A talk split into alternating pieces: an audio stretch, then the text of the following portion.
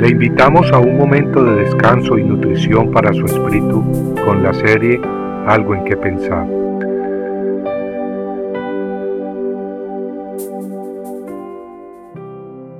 El siguiente día vio Juan a Jesús que venía a él y dijo, He aquí el Cordero de Dios que quita el pecado del mundo.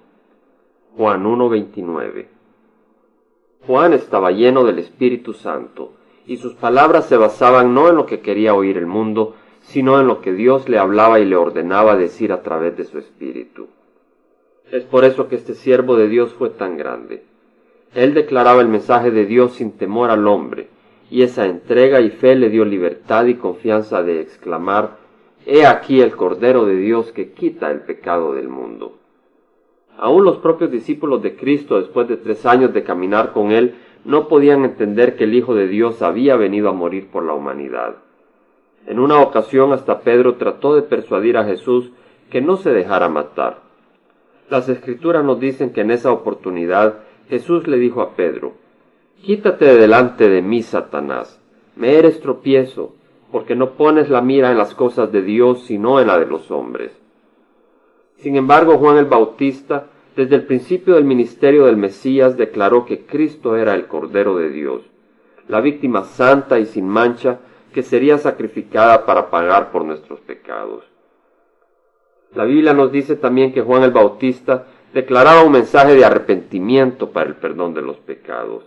Ese mensaje declarado con fe, motivado por Dios mismo, preparó el corazón de muchos para recibir el Mesías que pronto venía.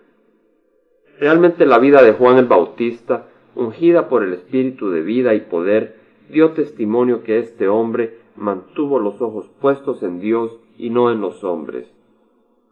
En otra ocasión los discípulos le dijeron a Juan el Bautista que toda la gente se estaba yendo hacia Jesús. Parecía que de repente Juan empezaba a dejar de ser el centro de atención espiritual. Pero una vez más este siervo verdadero de Dios, un siervo genuino, lejos de ponerse celoso y ciego de envidia, declaró que se llenaba de gozo, y luego añadió, es necesario que Él crezca, pero que yo mengüe.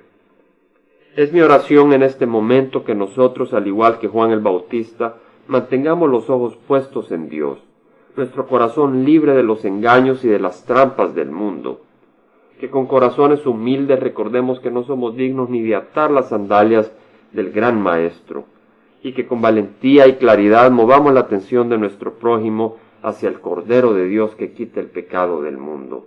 En otras palabras, que nunca dejemos de predicar la cruz, ese gran sacrificio que hizo el Hijo de Dios por nosotros, por amor. Es mi oración que al igual que Juan el Bautista, busquemos no nuestra gloria o gloriarnos en nuestras obras, sino que busquemos siempre enaltecer a Cristo, que Él crezca en nuestras vidas y que nosotros, nuestra carne, nuestros caprichos, vayan desapareciendo cada día más. De manera pues que seamos lámparas de su luz, canales limpios por donde fluye el agua de vida.